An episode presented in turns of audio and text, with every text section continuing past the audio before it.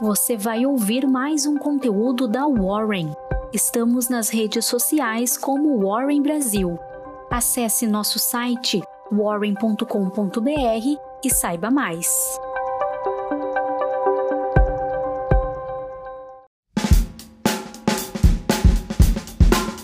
Bom dia, eu sou o Fred, sou líder do time de análise da Warren e aqui está a sua Warren Call de hoje. A semana chega ao fim com investidores à espera de mais uma grande alta de juros nos Estados Unidos na semana que vem, na super quarta, que terá decisões de política monetária do Federal Reserve e do Banco Central brasileiro. Tudo isso em meio a uma preocupação com as perspectivas de recessão global em 2023, após o Fundo Monetário Internacional, o FMI, e o Banco Mundial terem alertado ontem para o risco desse cenário em meio à inflação elevada, condições financeiras apertadas e problemas nas cadeias de suprimentos. As bolsas asiáticas fecharam em queda, mesmo depois da divulgação de dados econômicos positivos para a economia doméstica chinesa em agosto, e as ações europeias e futuros de Wall Street também caíam agora pela manhã.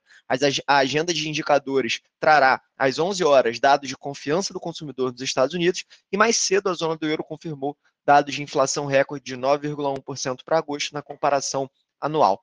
Na China, a economia mostrou alguma resiliência, o que foi, de certa forma, surpreendente em agosto, com um crescimento maior do que o esperado na produção industrial e nas vendas do varejo, reforçando uma recuperação embora uma queda cada vez maior do setor imobiliário tenha prejudicado bastante as perspectivas. A produção industrial cresceu 4,2% em agosto em relação ao mesmo mês do ano anterior, a maior alta desde março, segundo o Escritório Nacional de Estatísticas da China. Isso superou um aumento de 3,8% esperado por analistas em uma pesquisa da Reuters e também a expansão de 3,8% do mês de julho. As vendas do varejo, por sua vez, subiram 5,4% em relação ao ano anterior, maior alta em seis meses e também superando as projeções de crescimento de 3,5% e o ganho no mês anterior da leitura de julho de 2,7%.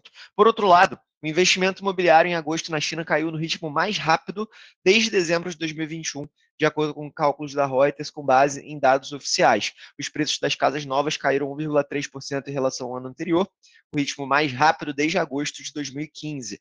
E esses dados minaram a confiança do mercado, que havia sustentado o minério de ferro e o aço na China nos últimos dias, com o apoio intensificado do governo ao setor imobiliário em dificuldades e esperanças de ações políticas adicionais para fortalecer a economia.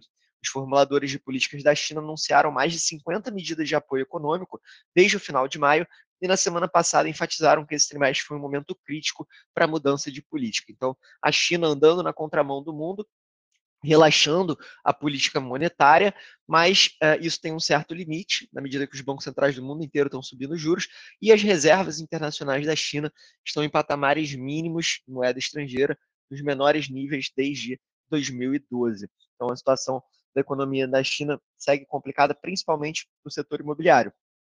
E índice, os índices de ações de referência da China tiveram seu pior desempenho diário em quatro meses no pregão de hoje, com as empresas de valores imobiliários liderando as perdas depois que o governo pediu que reduzissem as taxas de serviço, enquanto os investidores desprezaram esses dados de varejo e produção industrial.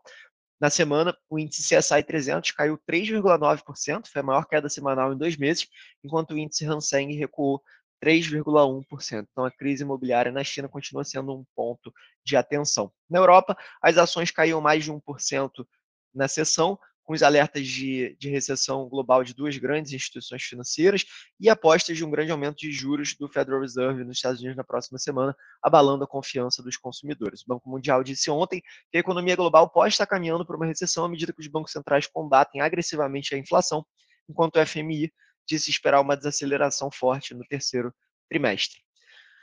Na cena doméstica, primeiramente falando de política, ontem, na reta final da disputa para as eleições do dia 2 de outubro, o Datafolha divulgou pesquisa mostrando o candidato Luiz Inácio Lula da Silva do PT estável na liderança da disputa, com 45% das intenções de voto no primeiro turno, enquanto o presidente Jair Bolsonaro do PL oscilou um pouco para baixo e foi a 33%.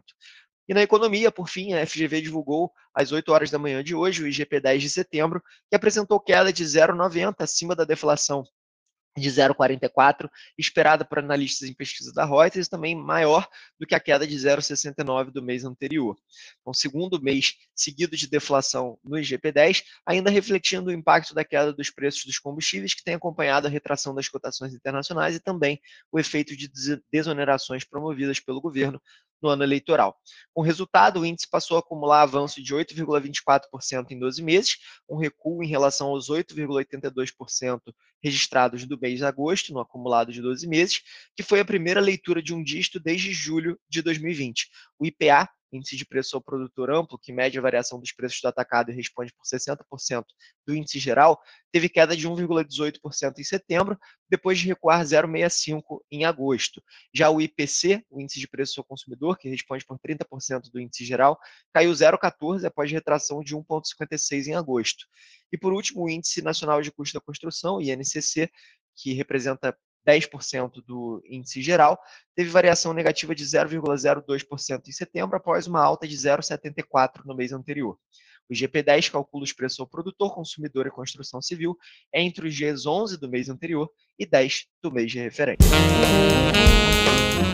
Encerramos agora mais uma edição da Warren Call. Um abraço e até logo.